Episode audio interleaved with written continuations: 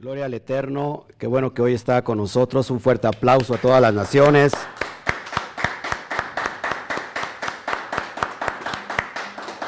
Gloria al Todopoderoso. Qué bueno que está hoy con nosotros. Les saludamos.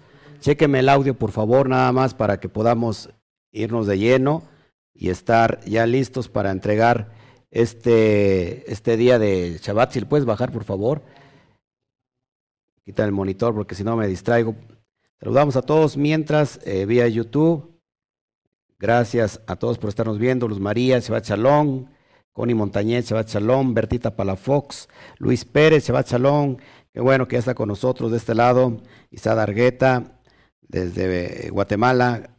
Gloria al Eterno. Y Irma Flores, les saludamos. Eh, a la hermana Ana María, qué bueno que está con nosotros. Hermana Ana María, pues ya estamos todos listos para entregar hoy este tema que sin duda creo que es interesante, muy importante, todo lo que vamos a ver. solamente chequenme el audio, por favor. ¿Sí está bien? Perfecto. Bueno, estamos hoy eh, listos para entregar esta, esta parasha que sin duda nos llena de, de, mucho, de mucho, perdón, perdón, déjeme que, hice, de mucha, este, de mucha verajá.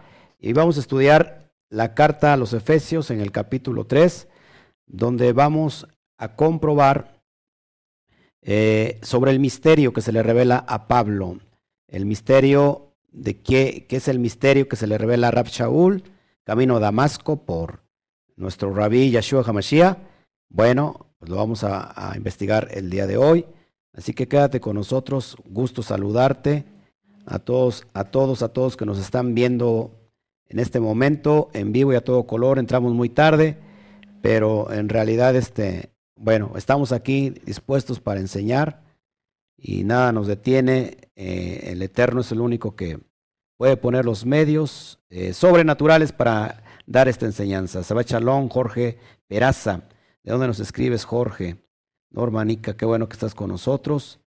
Eh, esperamos que se vengan más personas que ya estén listas aquí para ya eh, estar dispuestos para entregar este estudio, que sin duda es un capítulo muy, muy interesante de, de 21 versículos y vamos a ver el misterio de las, de las ovejas perdidas, quiénes son las ovejas perdidas, ya lo vimos en el capítulo, en la introducción al libro de Efesios, y, y, sobre todo el amor que excede a todo, a todo conocimiento, la Jabá de parte del Eterno, dado a sus hijos, a sus Benei Elohim. Así que gloria al Eterno. Si nos pueden escribir, nos puedes enviar un saludo, te lo, eh, yo te regreso también el saludo para que todos estemos conectados mientras esperamos a las demás personas que ya tienen que estar listas aquí. Mientras nos acomodamos también la cuestión de, del video, todavía no le agarramos la, la, onda la cámara. Este, hay que estarla eh, graduando. Yo no sé mucho de, de técnicas. La verdad es que es una cámara profesional, pero yo este, creo que la quise componer y la dejé peor que ayer. Pero bueno, estamos, estamos muy contentos hoy. Desde Tijuana, qué, qué gusto, Jorge este, Peraza. Abrazos hasta la bella Tijuana, donde vive, vive la tía Juana. Bueno, es un gusto saludarle y, y bueno, vamos a meternos en materia. Si nosotros, si nosotros hoy podemos ver un panorama y, de alguna manera ponerle nombre a este capítulo, pues yo le pondría el misterio de las ovejas perdidas de la casa de Israel. ¿Quiénes son estas ovejas que están perdidas? ¿Por qué Yeshua Hamashiach dijo, yo he venido a buscar lo que se perdió? Yo no he venido sino por las ovejas perdidas de la casa de Israel. ¿Quiénes son esas ovejas? Eh, ¿En dónde estaban en el primer siglo, en el tiempo de Rabbi Yeshua? ¿Y dónde están ahora, precisamente en este tiempo? ¿Por qué es un misterio? ¿Por qué solamente, eh, inclusive Pablo, el apóstol Pablo, no lo, no lo sabía en su momento? Recuerda que, recuerda que Pablo, para los que, para meternos en materia, recuerda que Pablo, Rab Shaul, un erudito de la Torá, un rabino que, enseñaba Torá eh, él estuvo a los pies de Gamaliel. ¿Quién es Gamaliel? El nieto de Gilel. ¿Quién es Gilel? Una escuela rabínica eh, desde antes, desde, desde un siglo antes del, primer siglo, del tiempo de Mashiach. Y esa, esa escuela rabínica se le conoce como la escuela este, más flexible eh, de las dos corrientes rabínicas que hasta el día de hoy pues, este, están influenciando. Una corriente flexible es la de Gilel y otra corriente que es más dura es la, corriente de Shammai. Entonces son dos corrientes rabínicas.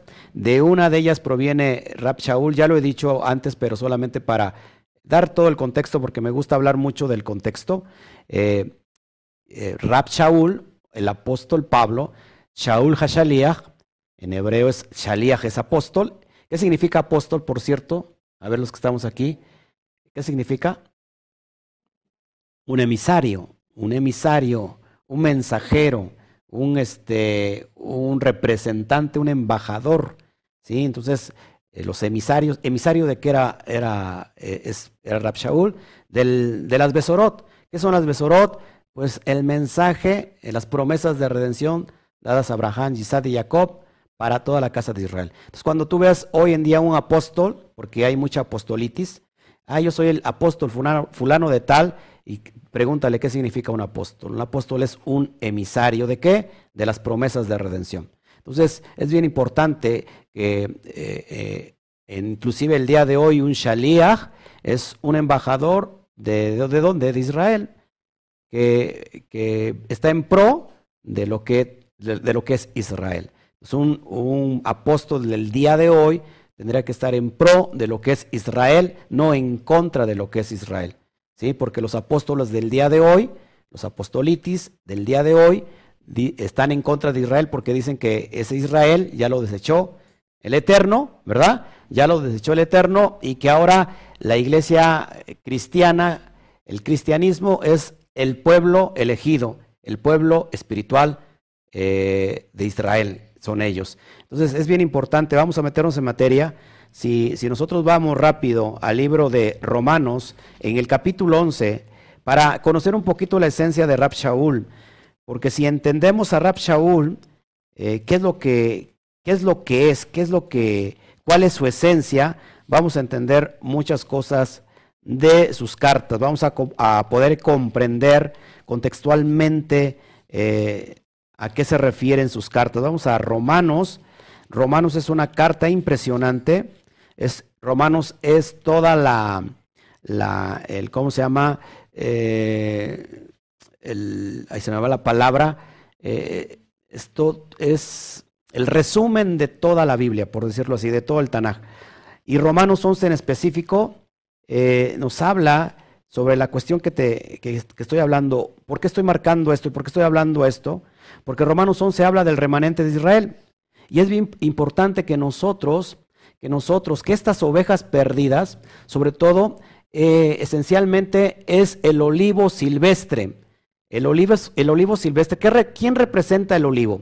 Cuando yo digo olivo, ¿qué nos viene a la cabeza? Bueno, olivo, escrituralmente hablando, eh, es, representa al Israel. Y eso lo, vemos en Jeremías 11. El, el olivo representa a Israel, después lo puedes buscar en casita, Jeremías 11, 16, el olivo representa a Israel. Ahora, las ovejas que se perdieron, y es de, de lo que se trata todo este capítulo, son el olivo silvestre, el olivo silvestre que es injertado en el olivo natural.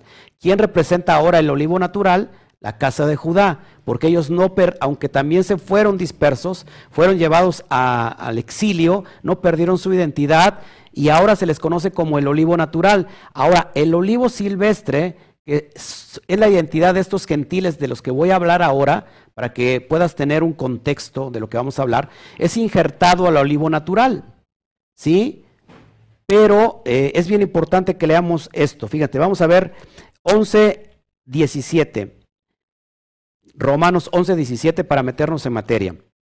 Estamos estudiando la carta a los Efesios. ¿Por qué, por qué menciono o por qué traigo a colación eh, eh, otros, otras cartas? Bueno, para darle contexto. Dice así, Romanos 11, 17, pues si algunas de las ramas fueron desgajadas y tú siendo olivo silvestre, le está hablando Pablo a donde fue enviado, a estas ovejas perdidas. ¿Quién, quién es la identidad de estos? Son gentiles, no son gentiles paganos como lo estudiamos ayer, sino son aquellos que estaban en el pacto, son los que fueron esparcidos, 721 antes del Mashiach, fueron exiliados, perdieron su identidad. Dice, tú que siendo, eh, perdón, y tú siendo olivo silvestre, has sido injertado en lugar de ellas, dice el texto de Reina Valera. Y en realidad no es en lugar de, cuando dices en lugar de, es decir, que estás metiendo ese olivo silvestre y estás quitando el natural. Esto es, es una interpretación completamente eh, mal interpretada, porque no se puede quitar el olivo natural. El olivo natural representa la esencia que es Israel. Entonces en la Reina Valera dice en lugar de ellas, y no es en lugar, sino en la interpretación correcta sería entre ellas. Ahorita te lo voy a demostrar entre ellas o con ellas, y ha sido hecho participante de la raíz y de la rica savia del olivo. O sea, el olivo es Israel. Fíjate lo que dice el verso 18, porque hay muchas, o sea, todo, todos esos apóstoles que anuncian el, las, el Evangelio y están anunciando al, al pueblo espiritual, llamado el, Israel espiritual, que son, eh, no sé, toda la cristiandad, la idea sería preguntar cuál de todas, porque hay más de 40 mil denominaciones. Entonces, ¿cuál denominación sería el, Israel espiritual? Pero fíjate lo que le dice, lo que dice Pablo, y está importante el versículo 18, no te jactes contra las ramas. Es decir, no te jactes contra el olivo natural. Y si te jactas, sabes que tú no sustentas a la raíz, sino la raíz a ti. No se puede desechar al pueblo de Israel porque es el pueblo escogido. Versículo 19, pero las ramas dirás, fueron desgajadas para que yo fuese injertado. Bien, por su incredulidad fueron desgajadas, pero tú por la fe estás en pie, no te ensoberbezcas, sino teme. Es decir, no te llenes de orgullo.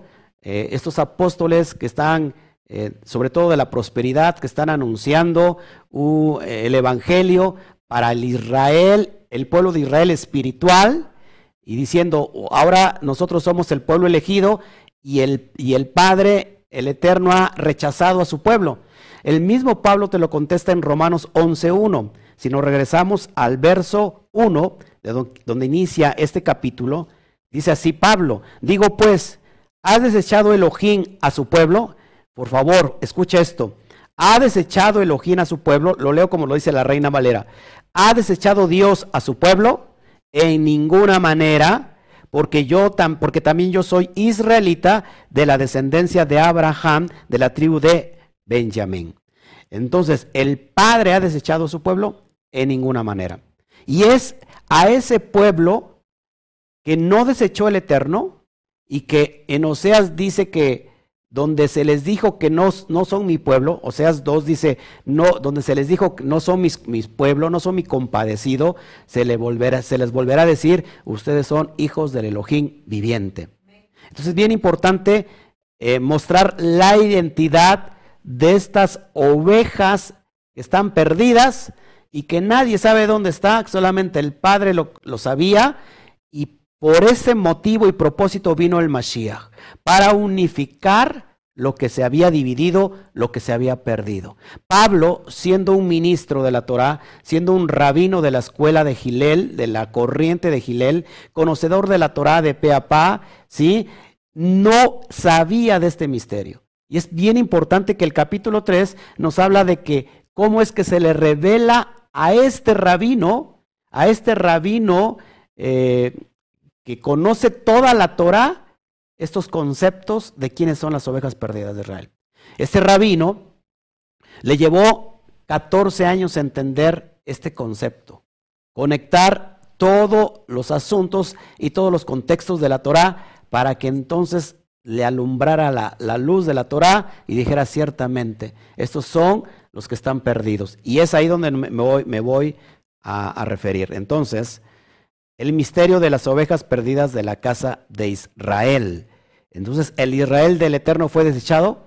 Un no rotundo. La cuenta de 3, 1, 2, 3. No, no fue desechado. ¿Sí?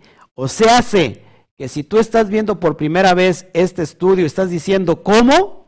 Entonces yo no soy el Israel espiritual, sabes que te han engañado. Y nos han engañado por casi dos siglos, diciendo, ¿cómo le llamamos esto? ¿Se acuerdan? Aquí tengo ya estudiantes y ahora sí me puedo mover con diligencia. Ayer estaba frente a la cámara yo solito y parecía yo un loco hablándole a una cámara que está inmóvil, que por cierto está su, su ojote muy grande ahí delante de mí. Pero, ¿cómo se le conoce a esto? La teoría del del reemplazo. ¿De dónde viene la teoría del reemplazo? ¿Por qué lo repito una y otra vez? Porque se les tiene que quedar y ustedes son anunciantes, de alguna manera son shaliachim, son eh, emisarios de anunciar las buenas nuevas. ¿Qué son las buenas nuevas? Las besorot. Entonces, ¿quién inicia con esta separación? Lógico, es Roma, pero tiene que tener un representante. ¿Quién inicia con la teoría del reemplazo? Marción del Ponto. Marción del Ponto, él inicia con esta teoría del reemplazo llamando al Nuevo Testamento, perdón, llamando a la Brit Kadashah, a los escritos de los emisarios, a los evangelios, les llamó el Nuevo Testamento. Y al Tanaj, a toda la compilación eh, hebrea, toda la Biblia hebrea, los escritos, los profetas, la, ley, le llamó Antiguo Testamento. ¿De dónde parte esto? ¿De qué, de, ¿Por qué viene esta idea de llamar Antiguo y Nuevo? Marción del Ponto concluyó lo que muchos concluyen el día de hoy. Concluyó que hay dos dioses. Ojo, es bien importante. ¿De dónde viene la idea de, de que el Mesías es Dios? Muchos ni siquiera lo sabían, pero esto viene de Marción del Ponto. Marción del Ponto dijo, hay dos dioses, uno bueno y uno malo. El Dios bueno es el Dios del Nuevo Testamento llamado Jesús. Y el Dios malo es el Dios malvado del Antiguo Testamento que mandó a matar a mucha gente, que mandó a, destruir a, muchos pueblos, a ancianos, a niños, de todo. Ese es el Dios malo y ese es el Satán. Ese es el Satanás. Entonces nosotros tenemos un Dios bueno llamado Jesús. De ahí viene, de ahí parte la teoría del reemplazo. Por favor, escúchalo, esto es bien importante. De ahí inicia la teoría del reemplazo. Y entonces Marción del, del Ponto dijo, entonces Israel, como pueblo elegido, sí fue pueblo elegido, pero Israel hizo lo malo y entonces este, Dios lo rechazó, Dios le quitó la, la ¿cómo se llama? la identidad, la herencia, y ahora está eligiendo a un nuevo pueblo. Como ese pueblo le salió mal, le salió infiel, ahora está eligiendo a un nuevo pueblo. ¿Y quién creen que era ese pueblo? La Iglesia Católica. La Iglesia Católica empezó a moverse como el pueblo elegido, el Israel espiritual. De ahí pasó pues a todas las denominaciones que hoy conocemos como protestantes. Esto es claro y está en la historia, es solamente necesitas investigarlo y, vas a dar al, blanco. Ahora, entonces Marción del Ponto fue, lo curioso aquí, que Marción del Ponto fue perseguido.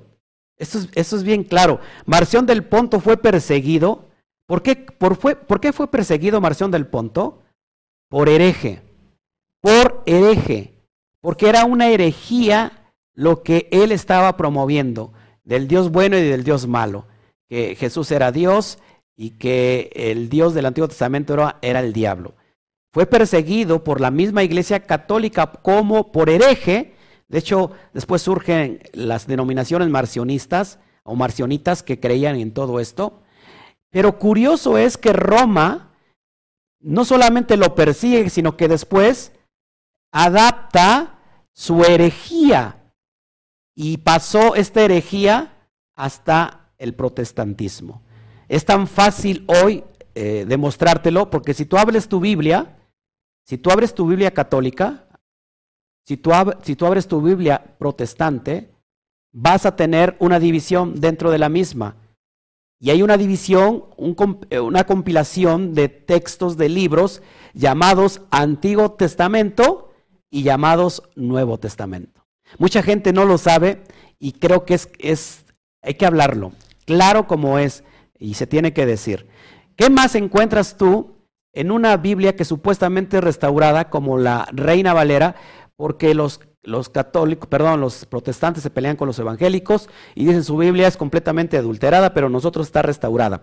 ¿Qué crees? Tú tienes en tus manos, cristiano, tienes en tus manos una Biblia completamente eh, católica. Cuando tú ves el Nuevo Testamento, mal llamado Nuevo Testamento, tienes que quitarte de tus labios eso, porque es una herejía. Cuando tú dices Nuevo Testamento, estás refiriéndote a la herejía del Marción del Ponto, afirmando que entonces el Dios, el Elohim del Antiguo Testamento es el diablo. Tienes que quitarte todo eso. Por eso nosotros es importante hablar, yo siempre digo la Brit Hadashah. ¿Qué significa Brit Hadashah? El pacto renovado. Ahora, te lo voy a demostrar. Cuando tú, hables, tú abres tu pacto renovado, encuentras, por ejemplo, en tus Biblias, sea católica, sea protestante, es lo mismo, encuentras San Lucas, San Mateo, San Marcos. ¿Por qué el San? Por la beatificación o la santificación de la Iglesia Católica Romana, que, que comprende el Vaticano. Entonces, subieron a un grado de santos a, todos los personajes que vemos aquí, eh, y esto, es, esto tiene que ver con la Iglesia Católica. ¿Por qué no se le llama San Jesús? Porque Jesús supuestamente fue más santo que, que todos los demás, ¿no? ¿Por qué no encontramos en el Tanakh a San, San Isaías, San Jeremías, San Sansón, San Daniel? No encontramos eso porque el San pertenece exclusivamente a la Iglesia Católica. Entonces hay muchos pastores honestos, muchos pastores cristianos honestos que quieren vivir en santidad, pero se, montan en un atril y, dice a toda la iglesia, hablan su Biblia, por favor, en el, en el libro de San Lucas. Cuando estamos diciendo San Lucas, a ver, el término de San tiene que ver con algo espiritual. Cuando decimos Sam, estamos emulando que ese santo hace hace la función de ser un intermediario directo con el Eterno, con Hashem. ¿Quién es el intermediario, el único intermediario para nosotros? El Mashiach. Pero cuando decimos san, ese, ese santo, es, ese, esa beatificación, se le conoce beatificación, ese, ese grado que elevó la Iglesia Católica, ese santo en cuestión, lo hace como una conexión directa a Dios. Entonces el santo intercede por la persona. Quizás dices, eh, como que es muy exagerado, pero cuando tú dices San Lucas, San Mateo, San Marcos, estás emulando la herejía de la Iglesia Católica Romana. No solamente la Torah o en la Brit ya dice que tenemos un solo mediador entre Elohim y los hombres. ¿Quién es? Yeshua, hombre. ¿Sí? Está bien importante todo esto. Por eso es, es necesario entender todos los contextos. Lo que hablamos tiene fundamento. Lo que hablamos eh, no solamente lo hablamos como una locura, como que estamos perdiendo toda cordura, no, lo estamos hablando de acuerdo al contexto histórico, porque la historia está ahí. Si tú no, si tú no conoces la historia, ¿qué crees? Estás condenado a repetirla una y otra vez. El que no conoce la verdad se hace esclavo de la mentira. Tú repite una mentira y se convierte en una verdad. Entonces el Eterno, perdón, Mashiach dijo que, ¿qué nos hará libres? Conocer la verdad. Aquellos que conocen la verdad serán libres. ¿Y cuál es la verdad que, que el Mashiach vino a presentar, que el Mashiach vino a profetizar, que el Mashiach vino a dar como un mensaje? Increíblemente, la Torah, Mateo 5, 17 al 19, dice el propio Mashiach, yo no he venido a cancelar, yo no he venido a abrogar la ley y los profetas, yo no he venido a abrogarlo, sino he venido a cumplirlo. Y entonces mucha persona dice que ya lo cumplí, yo no tengo que cumplir nada.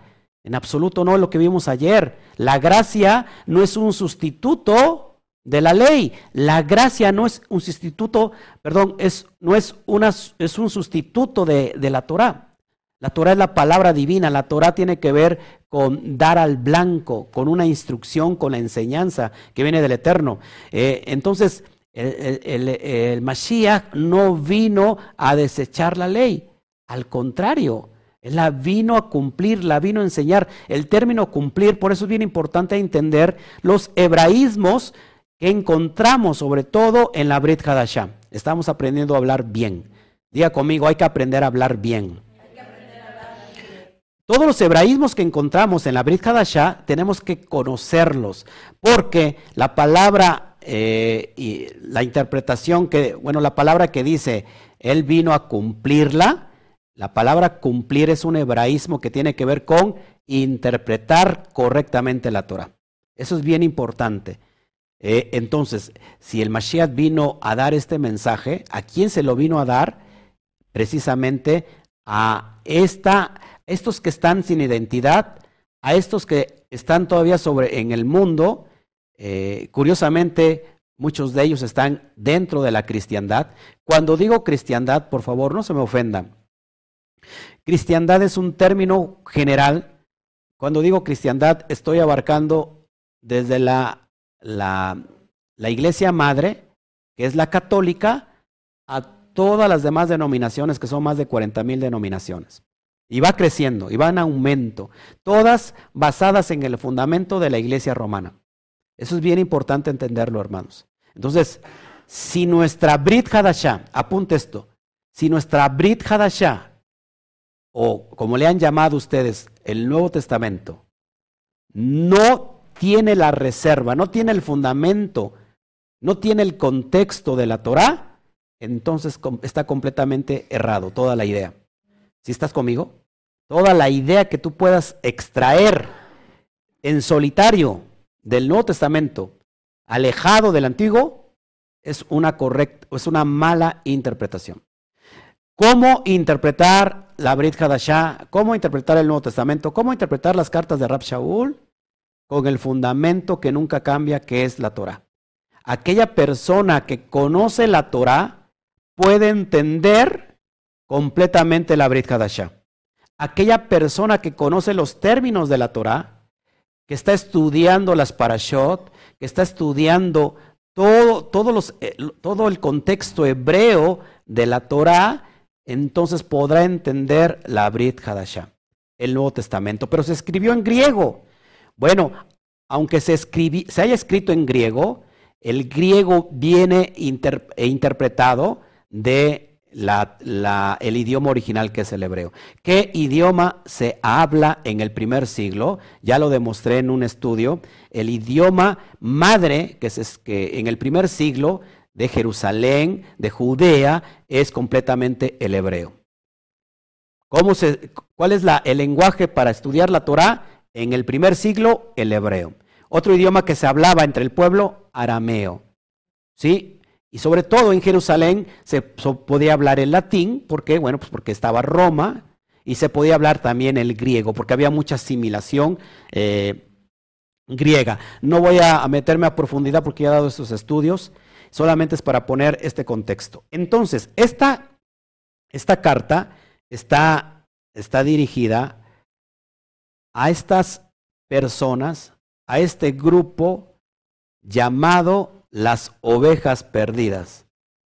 Y si son ovejas perdidas es que se perdieron. ¿Y cuándo se perdieron? Volvemos a la historia. En la división que vino en el 930 antes de Mashiach. Por la desobediencia de quién, ¿se acuerdan? ¿Quién, quién fue el, iniciador? Eshlomó o Salomón para que me entiendas. Salomón hizo lo que no tenía que haber hecho. Metió toda la idolatría al Bey Hamidash, al templo, el primer templo, metió, se casó con, con mil mujeres, imagínate, mil mujeres, mil suegras, y no solamente que se unificó a los pueblos paganos, porque el Eterno no quiso que su pueblo se mezclara, sin embargo, el hombre más sabio del mundo, se mezcló entre el mundo, se, se unió a, a, a las a los dioses del mundo. Entonces cada mujer traía su dios y para complacer, para complacer perdón, a todas las mujeres, pues tuvo que meter todos sus dioses. Entonces, el templo Kadosh ya estaba lleno de dioses, imagínate, de dioses paganos. Por la desobediencia de Shlomo viene la división, 930, pero no se lo quita, no le quita el reino, el eterno, a Shlomo. ¿Por qué? Por amor, por amor a David. Cuando le quita el reino, cuando lo sucede su hijo. ¿Quién es su hijo? ¿Se acuerdan? No, su hijo de Shlomo, Roboán. Acuérdate del, del, Roboán.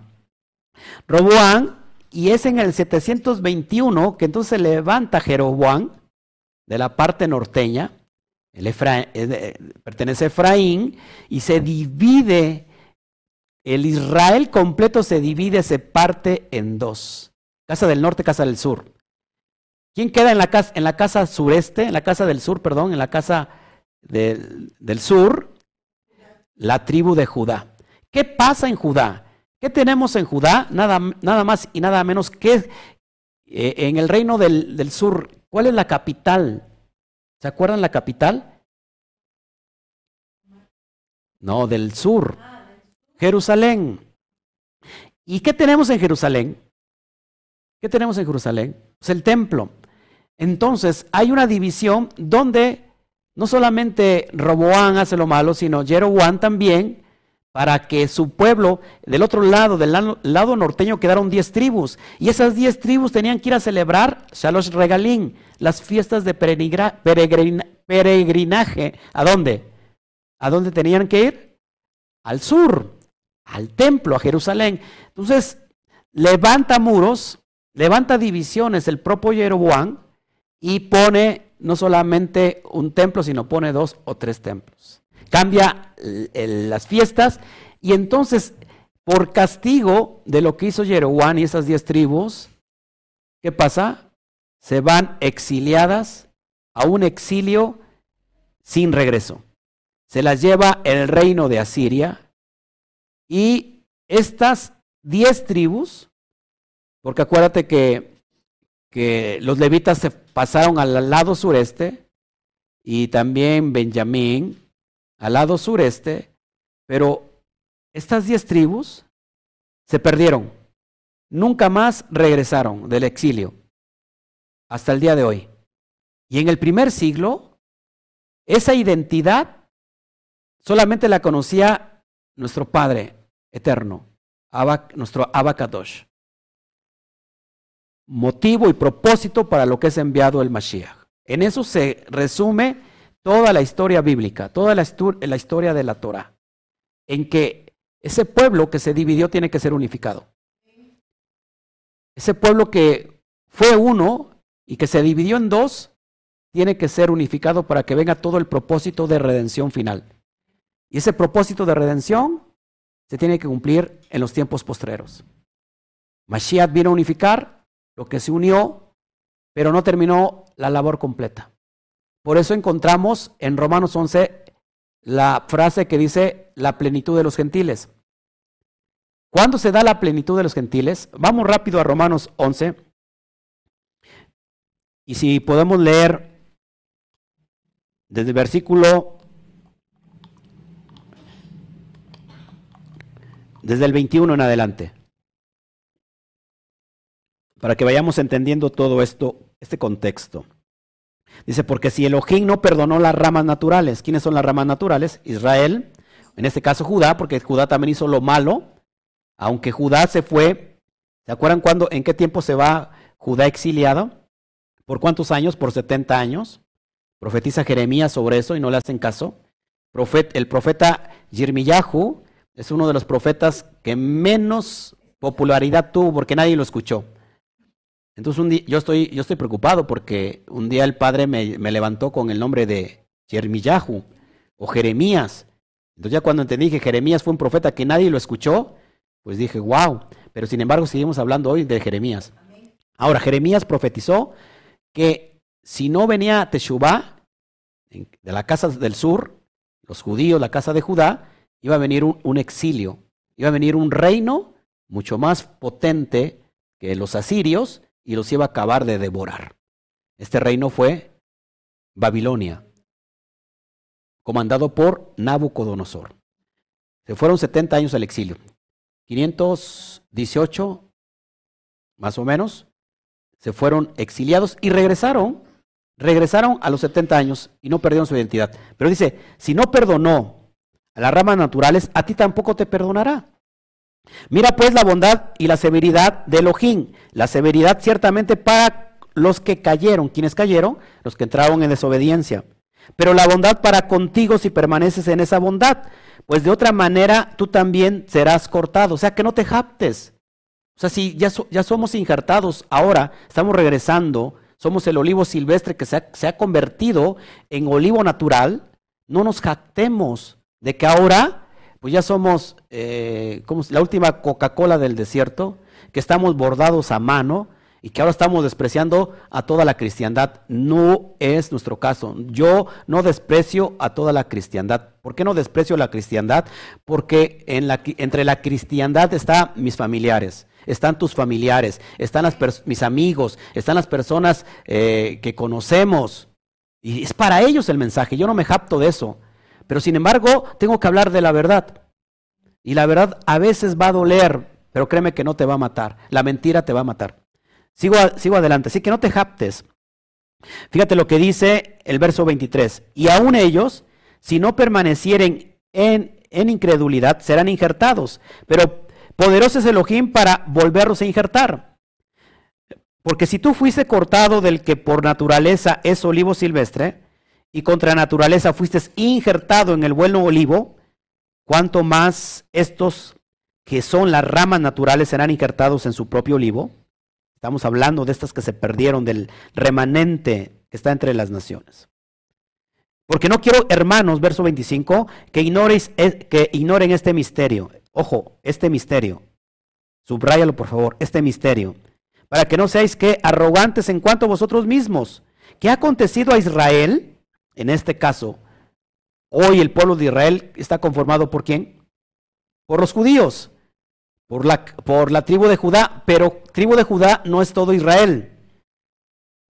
Sin las demás tribus, Israel no está completo.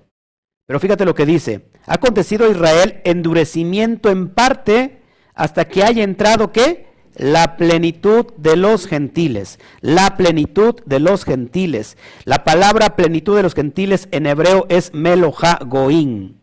Y Meloha Goín lo vemos en Génesis 48, cuando Jacob bendice a Manasés y Efraín y les da esta bendición. multiplíquense, háganse multitud de naciones. Y la palabra hebrea es Melo Goín. Melo Goín hasta que haya entrado la plenitud de los gentiles. Ojo, y luego todo Israel será salvo como está escrito.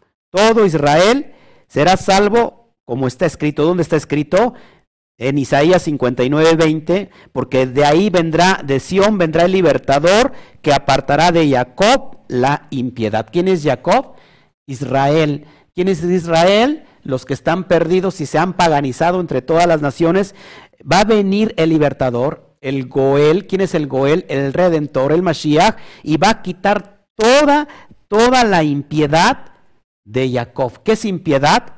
Aquellas personas que están desechando la ley, que están desechando la Torah. Y, y, y, este será mi pacto con ellos cuando yo quite sus pecados. ¿Qué es pecado?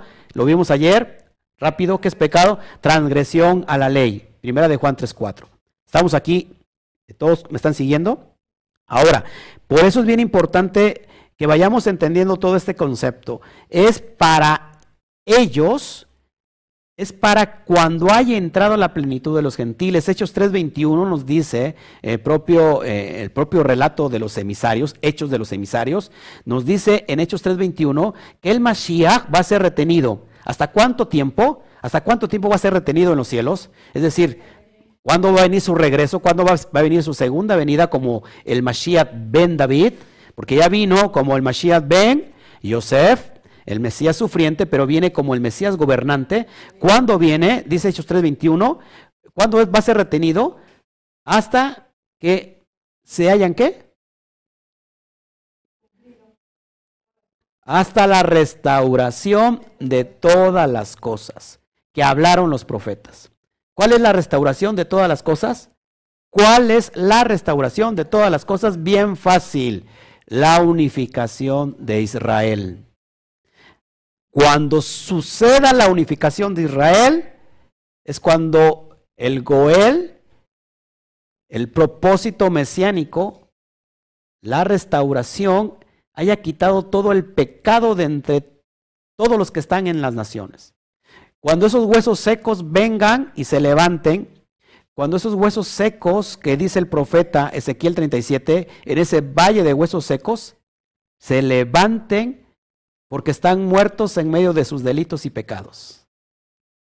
Y sientan el soplo del Padre eterno desde los cuatro puntos cardinales de la tierra. Entonces es de ahí se levantará un gran ejército. Ese ejército es el remanente. Es decir, que la restauración de todas las cosas es que ese Israel el propósito de Israel que fue elegido como el pueblo más pequeño e insignificante de toda la tierra, acuérdate que Israel empieza con la letra pequeñita en hebreo, Yud, y termina con la letra más grande del alefato hebreo, la Lamet. Es decir, que lo que inicia el Eterno lo inicia como un algo pequeño, pero lo termina como algo grande. Por eso a Abraham se le dio la promesa que, que en sus simientes serían benditas todas las naciones de la tierra. Y él dijo, si puedes contar las estrellas del cielo, así será tu descendencia. Entonces, el propósito es que lo que se rompió, el jarro que se quebró, la vasija que se rompió, tiene que ser restaurada. Es decir, ese jarro, esa vasija que es Israel, que se rompió, tiene que ser restaurada. Ese es el propósito de unificar lo que un día se quebró. Por eso vemos en Hechos 3, cuando Pablo, cuando Pedro está dando su primer discurso, se convierte en tres mil personas.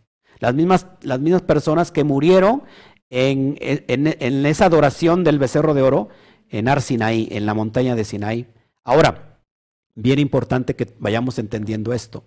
Eh, esta unificación se va a dar y se está dando en estos tiempos. Por eso Pablo sabe que que, aunque él pensaba que la, última generación era en, sus días, todavía había que alcanzar a muchos que, que estaban perdidos. Y este es el tiempo de la restauración de todas las cosas. No, no me escuchó. Este es el tiempo de la restauración de todas las cosas que hablaron los profetas desde la antigüedad. ¿Qué hablaron los profetas? Hagan teshuvah, arrepiéntanse, porque va a venir esto, arrepiéntanse de sus malos caminos, arrepiéntanse de transgredir la Torah, arrepiéntanse de su desobediencia. El Padre los quiere unificar, los quiere amar, los quiere entregar sus promesas.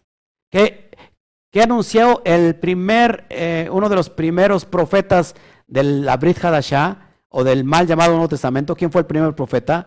Juan, el inmersor, Juan el Bautista. ¿Qué, ¿Cuál fue el mensaje que predicó? Arrepiéntanse, arrepentíos, hagan teshuvah, porque el reino, el Malhut Shamaín, se ha acercado. Es bien importante que hasta el día de hoy todavía estamos hoy declarando este mensaje. Arrepiéntanse. ¿Por qué? Porque se está cumpliendo el tiempo de, los, de, de, las ovejas perdidas, el tiempo de, la multitud, de, ¿cómo se llama? Del Melo Hagoín, el tiempo de la plenitud de los gentiles se está unificando, se está cumpliendo ahora y es necesario que entendamos todas estas cuestiones. Amén. Entonces, es bajo este contexto que voy a empezar a hablar. Amén. Ahora sí, si, me ayudas a sacar tu Torah en Efesios, capítulo 3, verso 1, mientras saludamos a todos, les doy chance, lo tienes en pantalla de todos modos, saludamos a todos. Gracias por su, su, su fina atención. Yamel Pizzi, Shabbat Shalom, Alberto Ramos, Shabbat Shalom, María desde Alemania, Shabbat Shalom, Armando García, qué bueno que estás con nosotros, Shabbat Shalom, Tica, mexicana, saludos desde, desde Tijuana, desde, desde la tía Juana, saludos. Eh, Freddy Manuel, Colombia, Shabbat Shalom, Francisco Herrera, Alemania, gloria al Eterno. Amén, sí, no fue desechado. Eh, ok, Sobeida Yadira Pérez Cisneres. Eh, ¿Qué más? Eh, a ver, ¿quién más? Juan Carlos Tamayo, Nasir Shalom, mi amado hermano. Ok, Ecuador, ¿qué más? Alexa Ora. Eh, Mati, Mati está con nosotros, Carlos Lezama también desde Costa Rica, Shabbat Shalom, Altagracia, Alemania, Gloria al Eterno. Pues como que somos muy, estamos muy internacionales, ¿no? El día de, el día de hoy y, se está cumpliendo la promesa. ¿Por qué crees que le he llamado a este ministerio Kami Quejilá Mundial? ¿Porque quiero apantallar? Ay, quiero apantallar el pastor. No, estoy llamando, se ha llamado con propósito a este ministerio Kami Quejilá Mundial porque el mensaje es para todas las ovejas perdidas que están entre las naciones. Otra persona de Alemania también, Alexa. Alexa, otra, otra persona desde Alemania. Bueno, estamos muy alemanes, gloria al Eterno. Acuérdate que México, Alemania siempre ha, sido buenos partidos de fútbol. Al último le ganamos. ¿eh? Ángel, qué bueno que estás, hermano eh, amado Ismael, pastor Ismael Palafox, Sabachalón, gloria al Eterno. Bueno, pues estamos muy contentos aquí. Y ahora sí, vámonos al primer verso. Ya entrados en materia, hablo muy rápido, perdón, pero si no hablo rápido no abarco lo que tengo que decir. Por esta causa yo, Shaul, prisionero del Mashiach, Yeshua, por vosotros los gentiles. Recuerda, esta carta se escribe, ¿se acuerdan? En el ocaso del propio Rab Shaul. Cerca del ocaso, él fue martirizado, eh, fue mandado, eh, fue asesinado cerca del año 66. Eh, antes de la destrucción del templo. El, segundo templo se destruye en el año, ¿cuándo? En el año 70. En el año 70 del primer siglo se destruye el primer templo por, por Roma, por este imperio malvado. Y, y, Pablo está escribiendo esta carta desde dónde? Desde Roma, precisamente. Dice, por esta causa yo, Shaul, prisionero del Mashiach, Yeshua, por vosotros los gentiles. ¿Quiénes son estos gentiles? No son los gentiles paganos, son lo que vamos a hablar en esta tremenda carta. Verso 2. Si es que habéis oído de la administración de la gracia de Elohim que me fue dada para con nosotros. La administración de la gracia. Ojo aquí, que ayer vimos lo que es gracia. ¿Se acuerdan qué es gracia? Que se ha, interpretado la gracia como desgracia. ¿No? Eso es lo que se ha interpretado entre, entre, entre la cristiandad. Pero en realidad, ¿qué es gracia? ¿Se acuerdan? A ver, rápido. Ayer lo vimos un regalo, ¿qué más? Pero dimos al blanco ayer, fuimos, fuimos este, objetivos ayer. ¿eh? Un favor especial para obedecer la Torah. Es un favor especial que viene de parte del Eterno para obedecer la Torah. Si no tuviéramos el favor especial, la gracia sobre nosotros, no estaríamos obedeciendo la Torah. Seríamos unos paganotes mundanos como, como estábamos antes de la administración de la gracia de Elohim que me fue dada para con vosotros. Entonces, la salvación, vimos en el ayer, la salvación de nuestras almas tiene que ver con la administración de la gracia.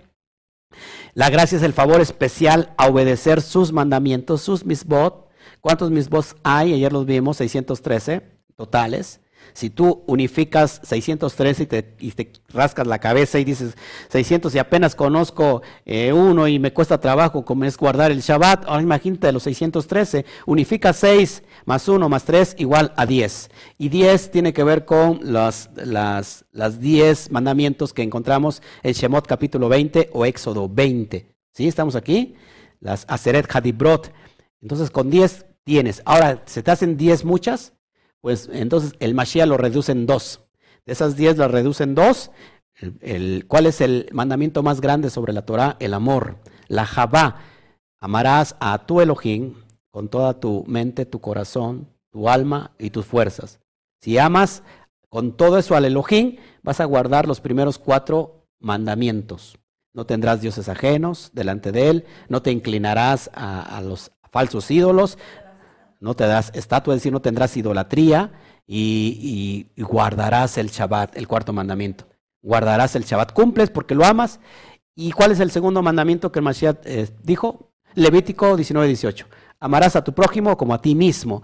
Cuando cumples el segundo mandamiento, has cumplido toda la Torah. ¿Por qué? Porque el segundo mandamiento tiene que ver con los seis mandamientos restantes, que es el amor hacia tus padres y es el amor hacia tu prójimo. Si amas a tu prójimo, no lo vas a matar, no lo vas a robar, no le vas a levantar falso testimonio. A mí me aman muchos porque me levantan mucho falso testimonio. Este, ¿qué más? Este, no desearás sus la mujer es su prójimo, sus bienes. Entonces, si cumples estos dos mandamientos, olvídate de los 613, Si se te hacen mucho, bueno, son 10. Y si, si 10 se te hace mucho, redúcelo a 2 como el Mashiach.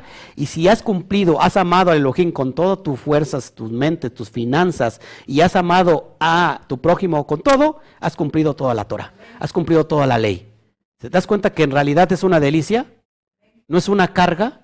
Si la persona está diciendo, ay, qué carga, ay, qué carga guardar la Torah, entonces hermano, eh, sigues, te hace falta la gracia, te hace falta el favor inmerecido para obedecer la Torah. Por gracia sois salvos y esto es por medio de la fe. No porque creas que eres salvo. One more time. A ver, quiero dejar bien claro esto. No porque creas que eres salvo. La fe no tiene nada que ver o tiene muy, muy poco que ver con creer. La fe tiene que ver con obedecer, con fidelidad. ¿Puedes creer? Sí, pero tienes que actuar, tienes que tomar acción de lo que crees. Porque una fe sin obras es una fe en sí, es muerta. ¿Todos aquí? Aquella persona que dice yo soy salvo, yo soy salvo, yo creo que soy salvo, es como a, aquella persona que creyó algún día en el agua de Clacote, o cómo se llama? ¿Sí? En el agua de Clacote. ¿Eh? ¿Sí? Las personas estaban enfermas y creían en el agua y eran sanas. Si tú crees eh, que eso es fe, Estás muy corto de vista. La fe eh, en el hebreo es emuná y fe tiene que ver con obedecer fielmente los misbot. ¿Se acuerdan cuántos misbot hay? 613. ¿Cómo se dividen? ¿Cuáles son, los, ¿Cuáles son los mandamientos que podemos comprender? Ayer lo vimos.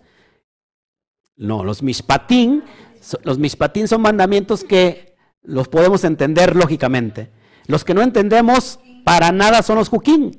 Pero de todos modos los tenemos que obedecer, porque están escritos. Yo no tengo que comer cerdo, no sé por qué, simplemente lo obedezco. Eso es un mandamiento juquín. Y hay otro, otra sección de mandamientos, los edot. Edot tiene que ver con que hacemos algo para recordar, por ejemplo, lo que hizo el Eterno. Por ejemplo, guardamos Shabbat. ¿Por qué? Porque es un testimonial de que el Eterno hizo toda la creación en seis días y al séptimo reposó de toda la creación. ¿Todos aquí?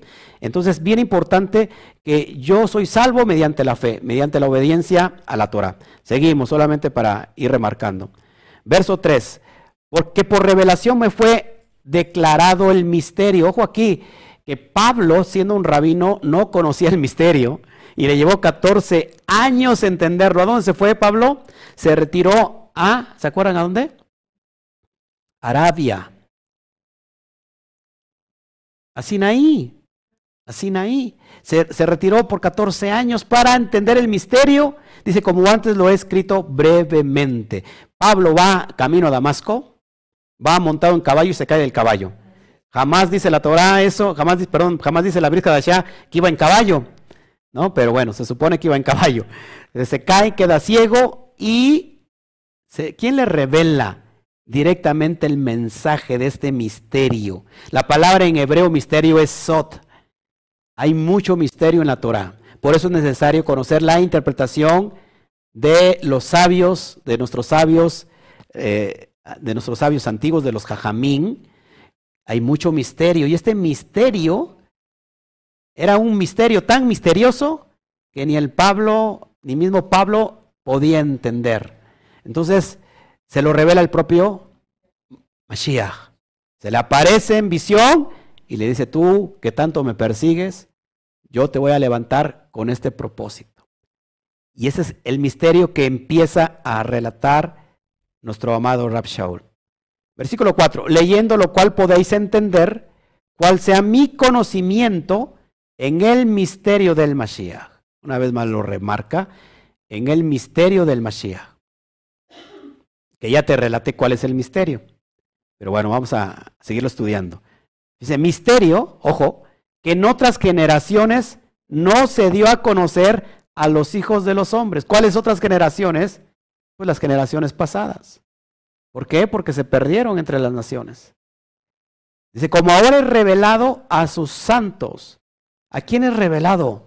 A los Kedoshim, a los Shaliachim, a los santos, santos apóstoles y profetas. ¿Por qué? Por el Ruach. Acuérdate que ayer estudiamos para qué queremos el Ruach. el Ruach Kodesh dentro de nosotros. ¿Para qué propósito es el Ruach Kodesh dentro de nosotros? Para obedecer la Torah, para guardar sus mandamientos. ¿Dónde lo vemos? ¿Dónde lo vimos eso? Ezequiel capítulo 36. ¿Sí? Eso se le reveló a los apóstoles y profetas. Fíjate lo que dice Primera de Pedro 1, 3, 3 al 12. Dice, los profetas que profetizaron de la gracia destinada a vosotros. Ayer lo vimos, ¿se acuerdan? ¿Cuál es la gracia que vimos que estos profetas profetizaron? La gracia desde el tiempo de, de la antigüedad, desde Abraham, desde Noah, ¿se acuerdan? ¿Sí o no? Bueno, seguimos avanzando, esto ya lo vimos ayer. Verso 6. Ahí viene. ¿Cuál es el misterio? Tan, ta, tan, ta, tan, ta, tan. ¿Cuál es el misterio? Que los gentiles son coherederos y miembros del mismo cuerpo. ¿Cuál cuerpo? ¿Cuál cuerpo? ¿Cuál cuerpo? Diga conmigo juntos, bien fuerte. Israel. Más fuerte. ¿Cuál es el cuerpo? Israel. Israel y partícipes de la promesa en el Mashiach Yeshua por medio del Evangelio. ¿Qué es el Evangelio? Te lo pongo ahí en rojo. Las Besorot Hageula. Las promesas de redención a los que están en la dispersión. Esta es la promesa en el Mashiach. ¿Por qué la promesa en el Mashiach? ¿Qué se le profetizó a Abraham vino? Dicen, tus lomos hay una simiente, una simiente que traerá esta verajá o estas verajot, esta bendición a los que están esparcidos. Besorot Hageula. Besorot es en plural promesas de redención. Promesas de redención a la Geula, a los que están en la dispersión. ¿Sí? la Geula. Promesas de redención. Verso siguiente. Ah, bueno, ahí vemos en Colosenses 1, 26, 27 para poner más contexto. Fíjate este misterio que está hablando Pablo. El misterio que había estado oculto, ojo, desde los siglos y edades, pero que ahora ha sido manifestado a sus Kedoshim. Verso 27, a quienes Elohim quiso dar a conocer las riquezas de la gloria de este misterio entre los gentiles, entre los gentiles, entre los gentiles, que es Mashiach en vosotros, la esperanza de gloria. En ese tiempo estaban sin esperanza, sin Elohim en el mundo. Pero gracias al Mashiach, ayer vimos eso, nosotros que estábamos lejos, hemos sido acercados por medio del Mashiach. Ya no somos advenedizos, es decir, ya no somos ilegales, ya no somos extranjeros, sino que ahora somos parte de la familia de los Kedoshim, hijos de el Eterno. Eso es impresionante. ¿Quiénes son estos gentiles? Estos gentiles son las ovejas perdidas de la casa de Israel que perdieron su identidad. ¿Has escuchado, para las personas que están integrando recién, han escuchado el hijo pródigo que vemos en Lucas, en, el libro de Lucas? El hijo pródigo que regresa a la casa del padre. El hijo pródigo es Efraín. Es Israel, la parte de Israel que se perdió. este Israel que se perdió son los gentiles que estamos hablando. Hay dos acepciones para gentil. Gentil es un, un pagano una persona pagana del mundo, idólatra, ese es un significado. Pero gentil en este caso estamos hablando de aquellos que perdieron la herencia y que se mezclaron entre las naciones y que de alguna manera se contaminaron con la idolatría del mundo. Es a ellos, para, para ellos este mensaje. Gálatas 3:29, hablando sobre el contexto de este misterio. Gálatas, de hecho, ahí viene la palabra Galut, Gálatas. Dice, y si vosotros sois del Mashiach, ciertamente el linaje de Abraham sois y herederos según la promesa. ¿Cuál promesa? La promesa de redención que viene con el Mashiach. ¿Cuántos somos del Mashiach? ¿Qué será, el, qué será el, el concepto de ser del Mashiach? ¿Qué creen que sea el concepto de cuando alguien diga yo soy del Mashiach? ¿A qué se referirá si, vosotros sois del Mashiach? ¿Qué, ¿Qué, querrá decir? ¿A qué se, qué se referirá con ustedes son del Mashiach, yo soy del Mashiach? ¿Qué tendrá que ver? ¿Quién me lo, me lo contesta aquí en la sala? Es impresionante que todo el mundo se quedó callado. ¿Qué implicará ser del Mashiach? Number one. Los seguidores del Mashiach se llaman Talmidín. Talmidín son estudiantes. Haciendo lo que hace su maestro. ¿Qué hacía el maestro? Guardaba la Torah, guardaba los pactos, guardaba el Shabbat. Era su costumbre hacer lo que él hacía. Entonces, si, si vosotros están en el Mashiach, y esto lo hago hoy, esta pregunta a todos los que nos van a ver, si ustedes son del Mashiach, es decir, si están guardando la Torah, si están guardando los pactos, ciertamente linaje de Abraham sois.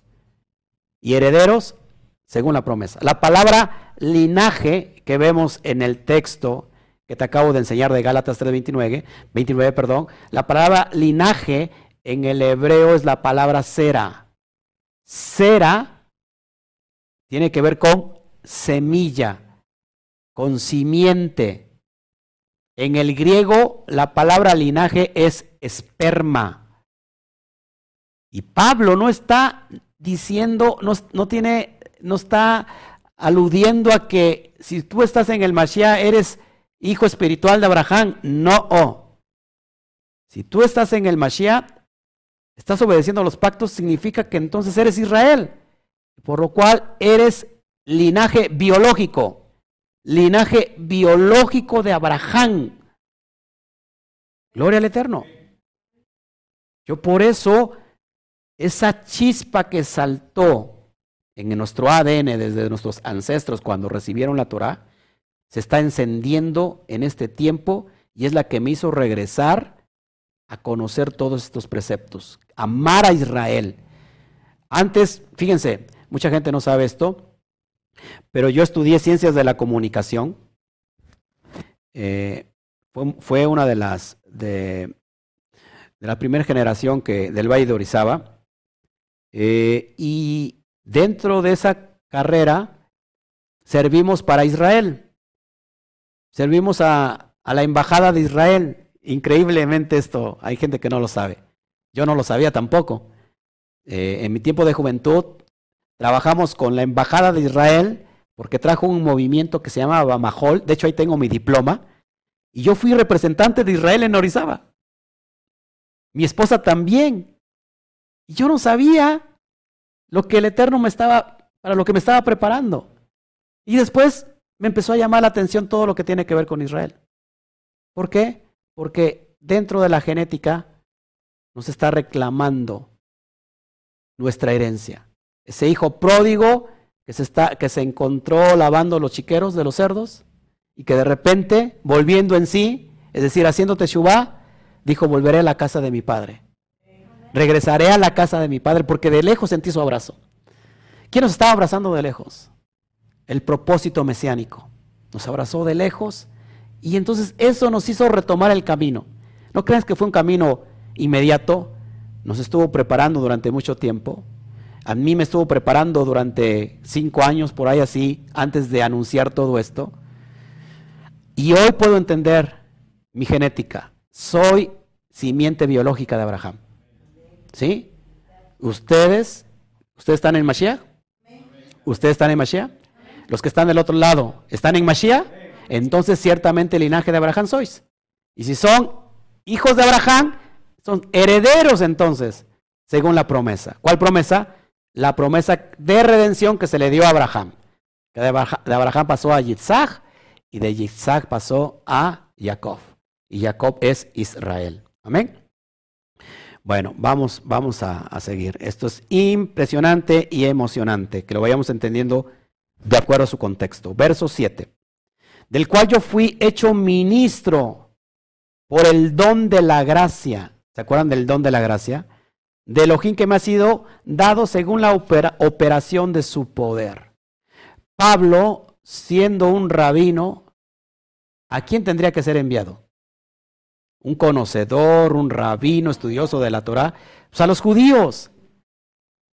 Y Pedro, que no era un rabino, pero ¿quién, de, quién, ¿de quién aprendió Pedro, Simón Kefa? Directamente del Mesías. Hubiera sido enviado a los gentiles, pero no. Pedro fue enviado a los judíos y Pablo fue enviado a los gentiles. ¿Sabes? ¿Sabes por qué es esto? Porque los gentiles necesitaban una explicación profunda, como lo estamos dando hoy, en este momento que estoy tomado por el Ruach Kodesh, lo digo con sin nada de, de ¿cómo se llama? de, de eh, exaltación, porque es necesario que esto se entienda y que si tú estás escuchando esto por primera vez o lo vas a escuchar porque a lo mejor no lo estás viendo en vivo, entonces se va a aprender algo dentro de ti, en tu espíritu, y se va a encender esa chispa divina que te estoy diciendo. Verso 8.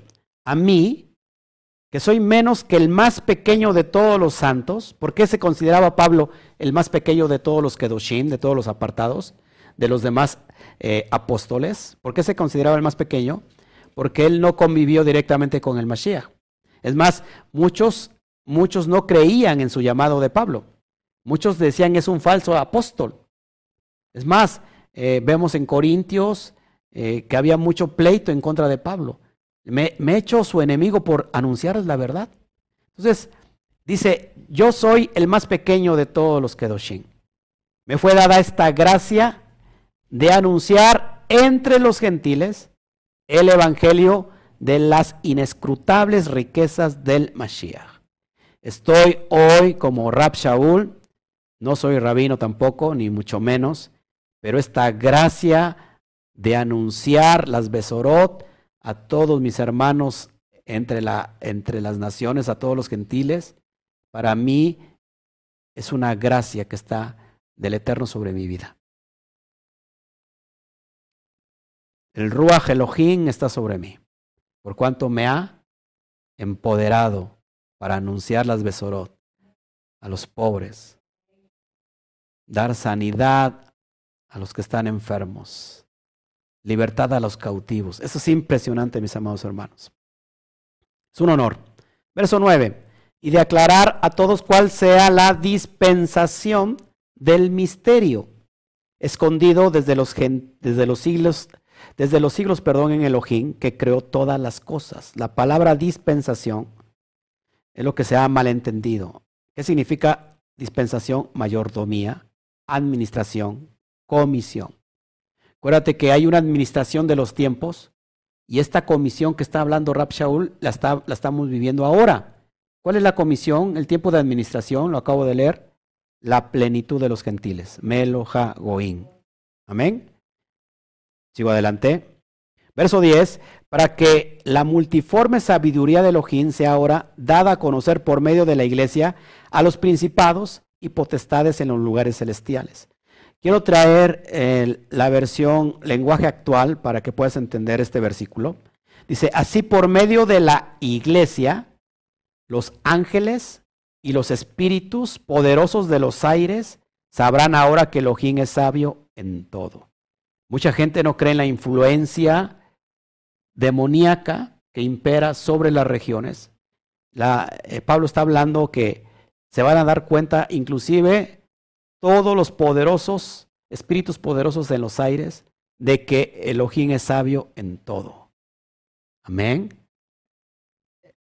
La influencia de los Sheidim, de los demonios, de las fuerzas oscuras, ha influenciado entre la humanidad llevando cautivo a la muerte por el pecado. Pero en estos tiempos, en esta administración, ellos mismos se dan cuenta que el eterno, bendito sea su Shem, su nombre, es sabio en todo. No se le pasa absolutamente nada. Verso 11, conforme al propósito eterno. ¿Cómo es el propósito? Eterno, que hizo en el Mashiach Yeshua nuestro Adón. La palabra Adón que se puede interpretar como nuestro eh, amo, nuestro dueño, nuestro Señor, pero también Adón hace eh, alusión a la palabra maestro, rabí. Entonces, ¿cuándo fue, ¿cuándo fue hecho este, este propósito? Desde antes de la creación del mundo. Vea el capítulo 1 que hablamos de quiénes son los predestinados, la predestinación. Amén. Seguimos avanzando. Verso 12, en quien tenemos seguridad y acceso con confianza por medio de la fe en Él. ¿Cómo entramos a esa promesa, a esa confianza, a ese acceso con confianza? ¿Por medio de qué? ¿Cuál es el boleto de entrada? La obediencia. Es decir, fíjense, esto lo digo, lo, lo quiero dar con una expresión muy fácil de entender. Yo soy salvo y somos salvos, somos injertados nuevamente a esa herencia que perdimos por una gracia que no nos merecíamos. Fue la gracia del Eterno, la gracia del Padre por alcanzarnos. Ya. ¿Y qué significa que ya no tengo que hacer nada porque ya fui perdonado? Se supone que soy restaurado y de, acuerdo a esto, que por su gracia ahora tengo que hacer todo lo que dejé de hacer. ¿Qué dejamos de hacer? Guardar la Torah, guardar los pactos, guardar las fiestas, guardar las comidas dietéticas, las leyes dietéticas, las leyes de Kashrut que vemos en Levítico 11. Porque mucha gente dice, yo soy restaurado, ya fui comprado por precio, la sangre del Mashiach me compró y la gracia me salvó, pero no guarda nada. Porque dicen ellos, no tienen, no tienen necesidad de guardar nada. Está, están en lo incorrecto. El hijo pródigo estando lavando los chiqueros, oliendo, apestando a cerdo, ya no comía ni siquiera el cerdo, sino comía las algarrobas que le tiraban. Es, eh, estar en un chiquero es la alusión de perder toda la herencia de tocar fondo. ¿Qué hizo el, el hijo pródigo? La gracia lo alcanzó, por eso hizo Techubá. Pero ¿qué hizo el hijo? ¿Se quedó ahí mismo en el chiquero? ¿O regresó a la casa del Padre? Entonces regresar, regresar es andar ya en el camino, en el derech, el camino que nos lleva a, al Padre. ¿Cuál es ese camino? La Torah. Ese camino que lo enseñó quién? Nuestro rabí, Yeshua HaMashiach. Amén. ¿Lo vamos entendiendo? Sigamos avanzando, por favor. Verso 13. Por lo cual pido que no desmayéis o que no desmayéis a causa de mis tribulaciones por vosotros, las cuales son vuestra gloria. Los efesios estaban preocupados por lo que estaba pasando a Pablo. Acuérdate que, no, no sé si recuerdo, fue Nerón, que dijo Nerón, voy a matar, a desaparecer a todas las, los cabecillas de esta denominación, de esta, de esta secta, de los del camino, de los Nazratín. Voy a matar a todos los líderes que están promoviendo la Torah y, con, y muerto el perro se acaba la rabia. Entonces, él persiguió a Pablo, lo mató y a todos los líderes. ¿Qué va a pasar en esos tiempos? En esos tiempos, los primeros que van a desaparecer son los líderes.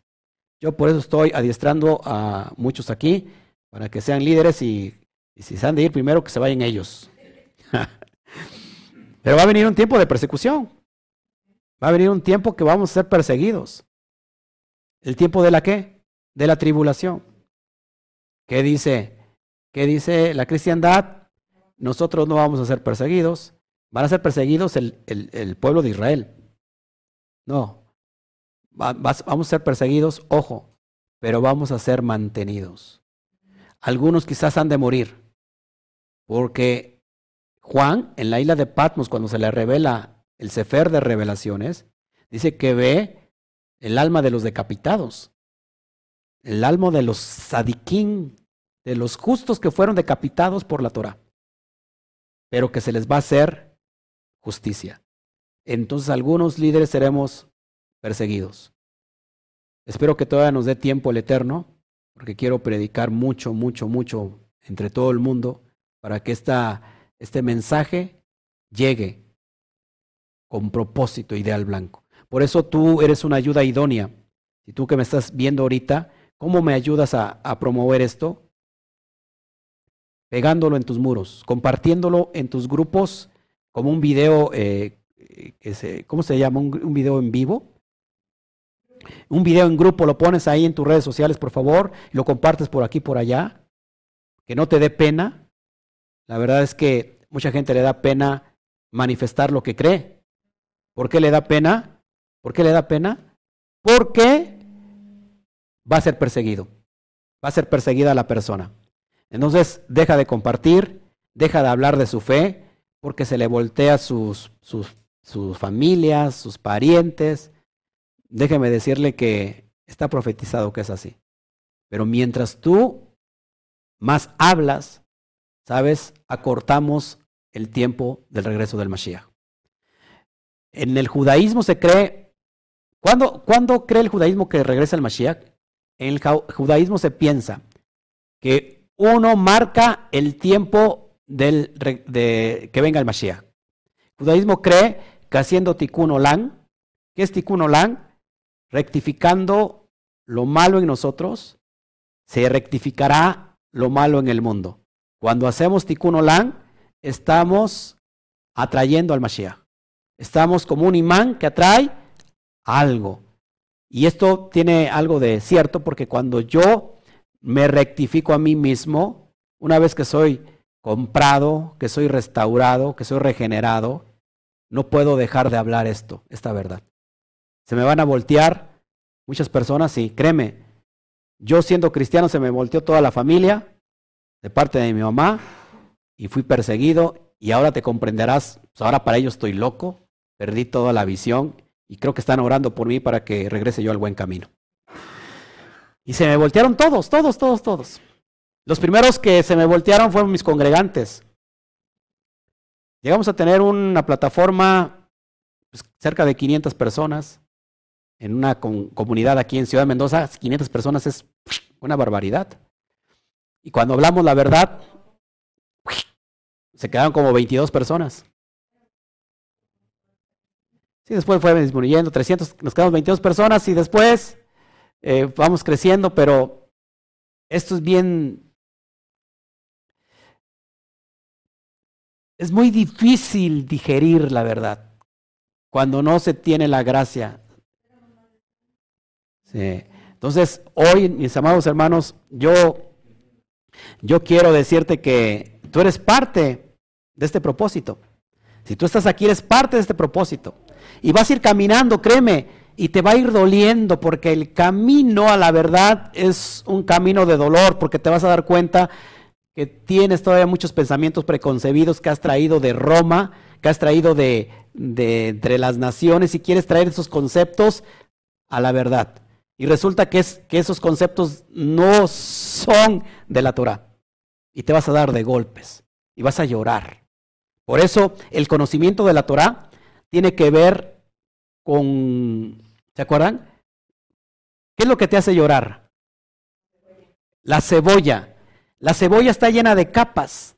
El núcleo duro de la cebolla viene siendo la verdad de la Torah. Cuando una persona está interesada en la Torah, tienes que prepararte porque vas a recibir muchos golpes que te van a sacar lágrimas. Quitas la primera capa, estás viendo solamente la interpretación literal, quieres conocer más verdad, quitas la primer capa y te das cuenta que empiezas a llorar. Si quieres llegar hasta el núcleo, a conocer la profundidad de la Torah, vas a terminar llorando. Y te vas a tener que quitar de estas falsas ideas que nos enseñaron en la cristiandad. Que muchas de ellas no, no caben en, en la mente de papá. Y vienen siendo idolatría. Y nosotros tenemos que quitar toda la idolatría.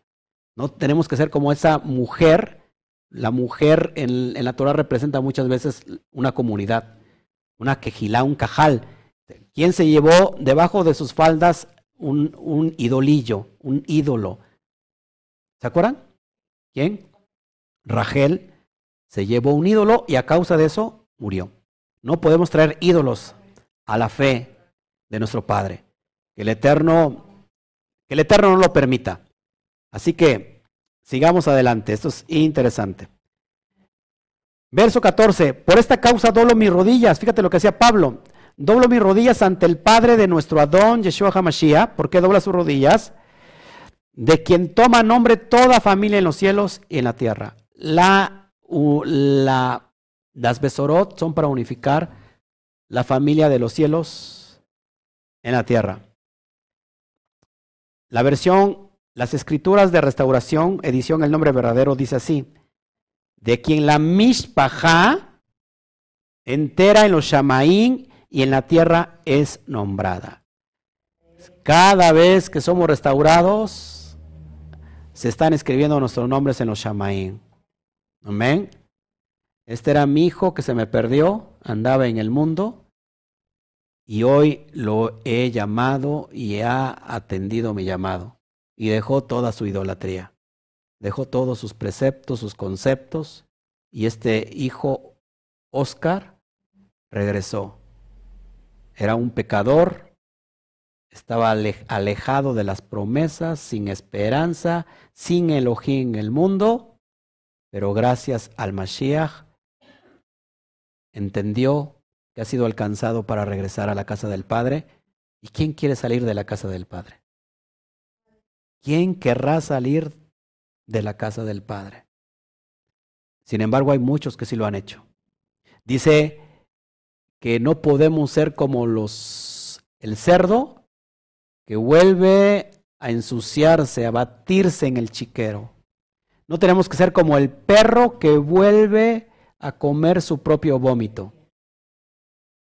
Cada vez que nosotros queremos estar en la casa del Padre y, nos regresamos, somos como ese perro que lame su vómito.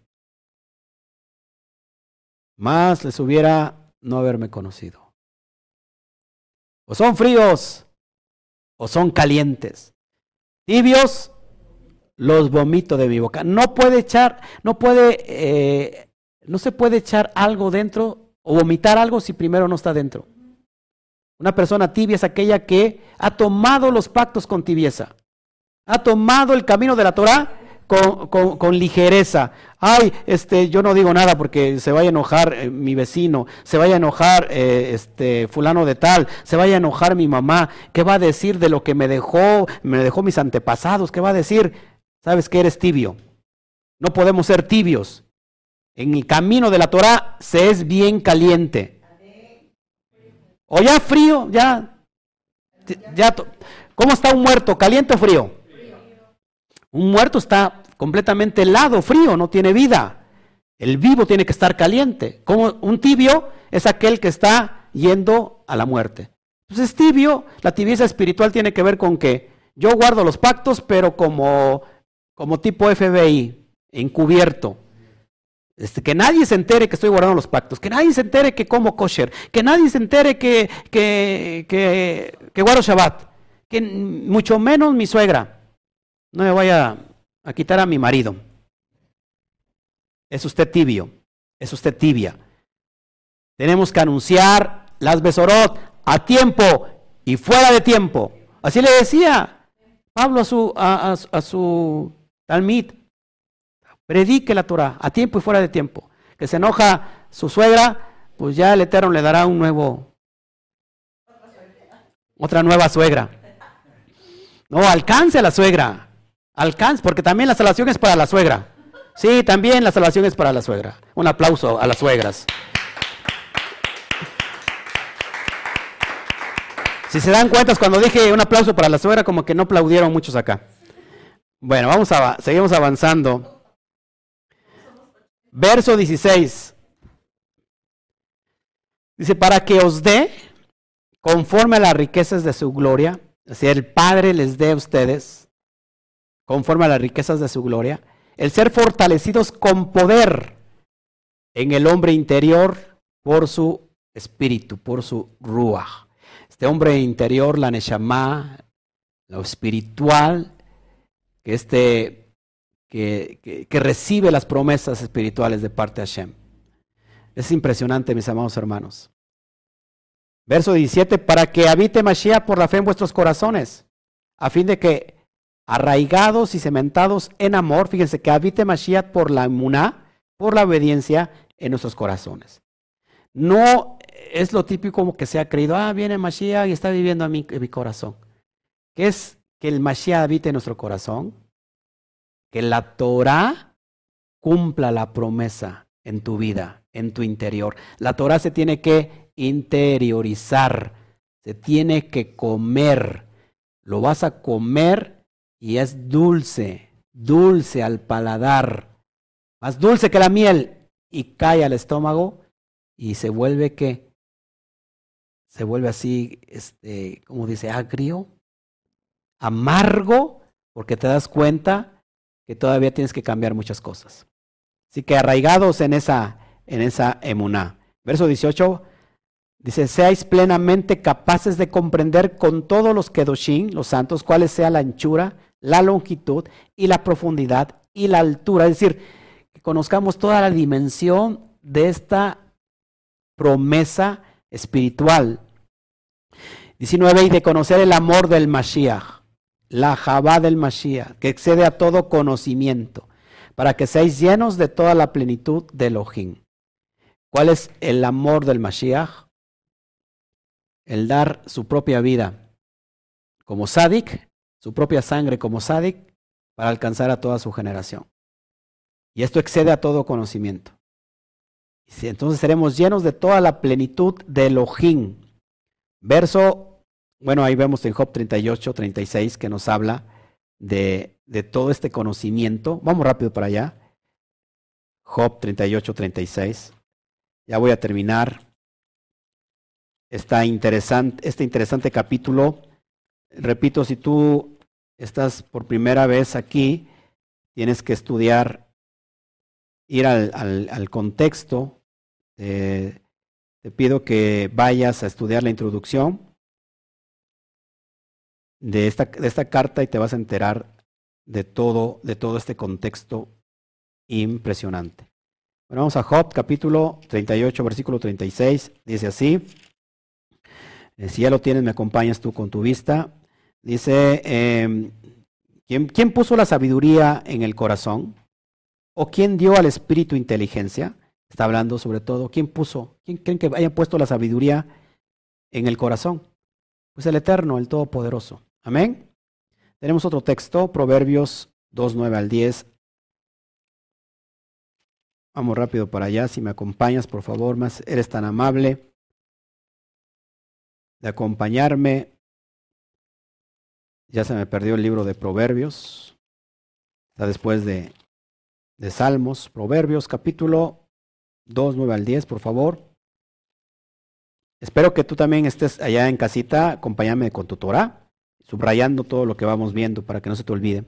Dice, entonces entenderás justicia, juicio y equidad y todo buen camino. Cuando la sabiduría entrare en tu corazón y la ciencia fuere grata, grata a tu alma. La palabra sabiduría tiene que ver con la palabra hebrea jotma. La jotma tiene que entrar a nuestro corazón para que entonces conozcamos la gracia del Todopoderoso. Revelación. Tenemos otro texto, Proverbios 30, 2, 4, hablando de la sabiduría de la Jotma, que excede todo conocimiento. Verso 30, acompáñame por favor, subráyalo del 2 al 4, dice, ciertamente más rudo soy yo que ninguno ni tengo entendimiento de hombre. ¿Quién está diciendo esto? ¿Quién escribió el libro de Proverbios? ¿Se acuerdan? ¿Quién es el hombre más sabio sobre la tierra? Salomón. Dice, ciertamente más rudo soy yo que ninguno, ni tengo entendimiento de hombre. Yo ni aprendí más sabiduría, ni conozco la ciencia del santo, del eterno. ¿Quién subió al cielo y descendió? ¿Quién encerró los vientos en sus puños? ¿Quién ató las aguas en un paño? ¿Quién afirmó todos los términos de la tierra? ¿Cuál es su nombre? Y el nombre de su hijo, si sabes. El Eterno es el dueño de la Jotma, el que por medio de la presciencia conoce todo de una manera sobrenatural y es la que lo otorga a sus hijos. Y lo otorgó a su hijo, al Mashiach, y lo otorga a Israel y lo otorga a todos aquellos que estamos siendo alcanzados. Cada día somos más sabios. Entendemos lo que no entendíamos ayer, cada vez que anunciamos. La Torah. Verso 20. Y aquel que es poderoso para hacer todas las cosas mucho más abundante de lo que pedimos o entendemos. ¿Quién es el, el que es poderoso para hacer mucho más abundante en lo que pedimos o hacemos? Nuestro Abacadosh, Hashem, Adonai, Yudkei según el poder que actúa en nosotros, el poder del Roja Kodesh. Verso 21, a Él sea la gloria en la quejilá, ahí dice la palabra iglesia, en la quejilá, en el Mashiach, Yeshua, por todas las edades, por los siglos de los siglos. Amén. La frase, los siglos de los siglos fue creada por los fariseos en contra de los saduceos que, acuérdate que los saduceos negaban la vida eterna. Como muchas personas el día de hoy niegan la vida eterna. Nosotros creemos en la vida eterna. Amén. Creemos en la resurrección de los muertos. De hecho, yo era un muerto que ha, resucitado. Tú eras un muerto, una muerta que ha resucitado. Entonces, a Él sea la gloria en la quejilá, en el cajal, que es la palabra iglesia del griego eclesía. Eclesía significa los llamados salir fuera. ¿De dónde? ¿De dónde? De ¿Quiénes fueron los, primeros llamados a salir fuera? El pueblo de Israel llamado a salir de Egipto. Es interesante que los que se llaman iglesia fulana de tal no salgan todavía del mundo. Son los que son llamados a salir del Egipto espiritual, del mundo de Babilonia, de todos sus los componentes idolátricos que conforman al mundo, salgan de ahí. Por eso somos la iglesia, el cajal, la asamblea en el Mashiach. Bendito, bendito sea el Eterno. A Él sea la gloria y a Él sea toda la honra. Y hemos terminado, mis amados hermanos, con esta bendición, con esta carta, perdón, con este capítulo impresionante. Ahora sí, mis amados hermanos, si, si hubiera alguna duda, alguna pregunta, con mucho gusto. Estoy leyendo ahora mismo, eh, a ver aquí, ayúdenme por favor los que estamos aquí. Así es, la emuná, creer, confiar y obedecer. A ver, a ver qué encontramos por aquí. Mm.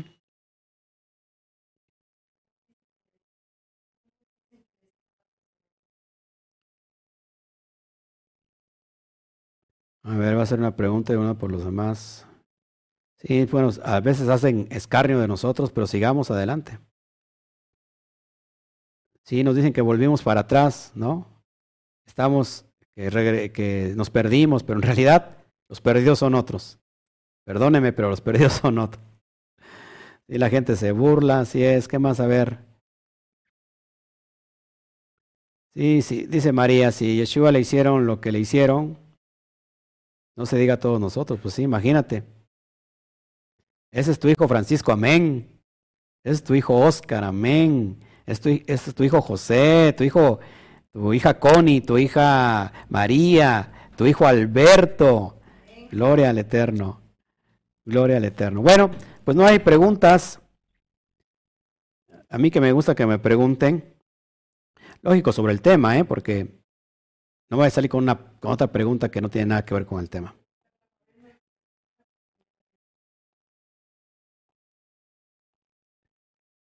Ok, ¿qué más? A ver. Eh, Entonces los hermanos cristianos son gentiles o paganos. Eh, nuevamente, yo dije, entre la cristiandad está el pueblo de Israel. Entre la cristiandad está eh, estas ovejas perdidas. La cristiandad, lea usted el capítulo 28 de, de Isaías, que habla de los ebrios de Efraín. ¿Quiénes son estos ebrios de Efraín? que se han, se han, se han emborrachado con la corona de los ebrios de Efraín, pues son todos estos que están entre la cristiandad, estos aquellos que están hablando en lenguas. Está profetizado que el hablar de lenguas eh, no es un don, hablar de lengua lógico, hablar de idiomas es un don del Eterno, pero estas lenguas raras, que yo también hablaba, son señal para decirnos, tú eres Efraín, tienes que dejar todo eso. Dice que al último caerán de espaldas. O sea que, que hermanos, Efraín está entre toda la cristiandad, está entre la iglesia católica, está entre todas las denominaciones cristianas. Y me voy más lejos porque Efraín también puede estar con los budistas. Efraín puede estar también en Asia. En todo el mundo está Efraín. Efraín va a escuchar en estos últimos tiempos y va a escuchar el silbido del pastor llamando a sus ovejas. Yo escuché el silbido y me estoy levantando. Por eso nosotros no atacamos a la cristiandad. ¿Cómo atacar a la cristiandad? ¿Qué atacamos nosotros? El sistema, el engaño, la falsa doctrina. Eso es lo que atacamos. Pero amo a mis, a mis, a mis amados cristianos.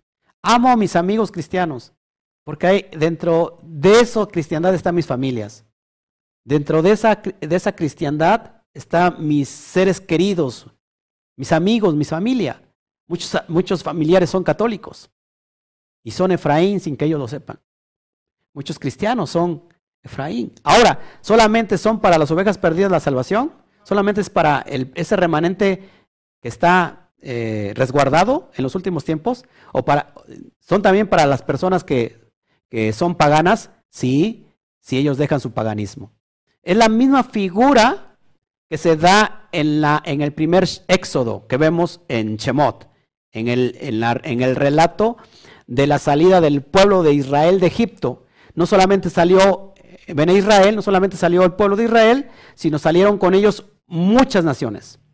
Y de entre ellos se vinieron egipcios, lógico, y se vinieron muchas, naciones eh, que no eran Israel, pero cuál era el concepto de volverse a, esos pactos, de que iban a estar guardando una misma ley y una misma Torah. Para una misma ley será tanto para el natural como para el extranjero. Y es lo que está pasando el día de hoy, que por atraerme a mí, se va se va, a venir de corbata alguien de las naciones.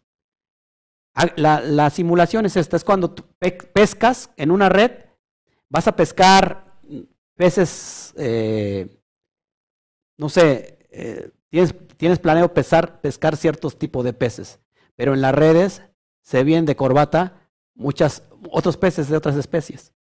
Así es la pesca que vemos en Jeremías capítulo 16, que mandaré muchos pescadores y los pescarán de entre todas las naciones. Así que la elección de Israel no es el rechazo a las naciones, sino todo lo contrario, la elección de Israel es la apertura hacia todas las naciones. Y vemos a Ruth, la moabita, que dejó su idolatría, su paganismo y que dijo, desde ahora en adelante, tu pueblo será mi pueblo y tu Elohim será mi Elohim. O sea que la salvación no solamente es para Israel, sino para todos aquellos que dejen la idolatría y digan, de ahora en adelante, tu pueblo será mi pueblo y tu Elohim será mi Elohim. Amén. Bueno, ya contesté esa pregunta. A ver si hay otra más. Claro, claro que amamos al pueblo cristiano. Dice, ¿cuánto pasó? Sí, así es. ¿Cuánto pasó el Mesías? Todos somos tentados, así es, por la oscuridad, pero debemos confiar en Hashem. Así es, ahora estamos siendo entrenados. Perfecto, Carlos de Sama para ser pescadores. Ya no serán pescadores, pescadores de peces, sino serán pescadores de hombres. Es lo que le dijo el Mashiach.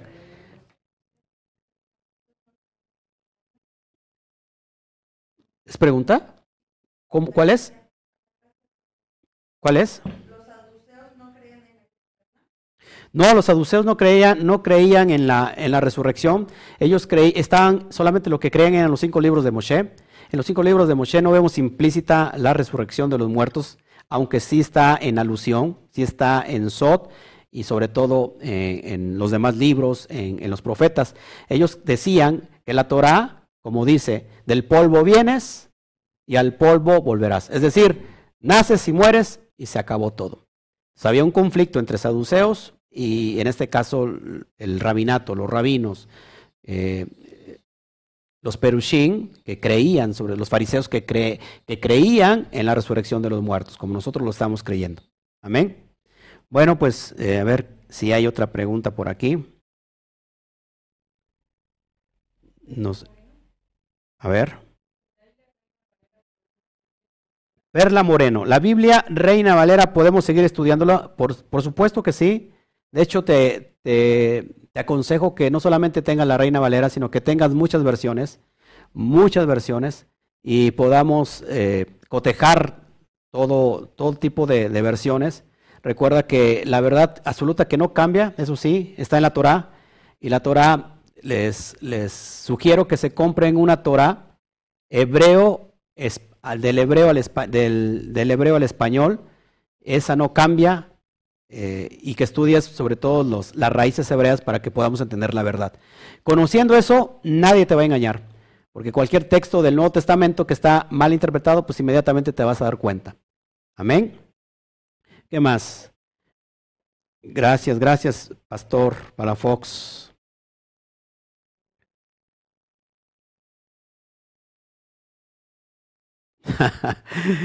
Gloria a Shem por tu comentario, este, Ismael. Gloria. Somos parte, somos parte de este, de este remanente que el Eterno ha levantado para anunciar las Besorot sin pena, sin que a lo mejor no le agrado a muchos. No estoy aquí para agradar a los hombres. Decía Pablo, si yo agradase a los hombres no sería siervo del Mashiach. Estoy aquí para agradar al Eterno. Y si en eso te agrado a ti, gloria al Eterno. Estamos de este lado. Bueno.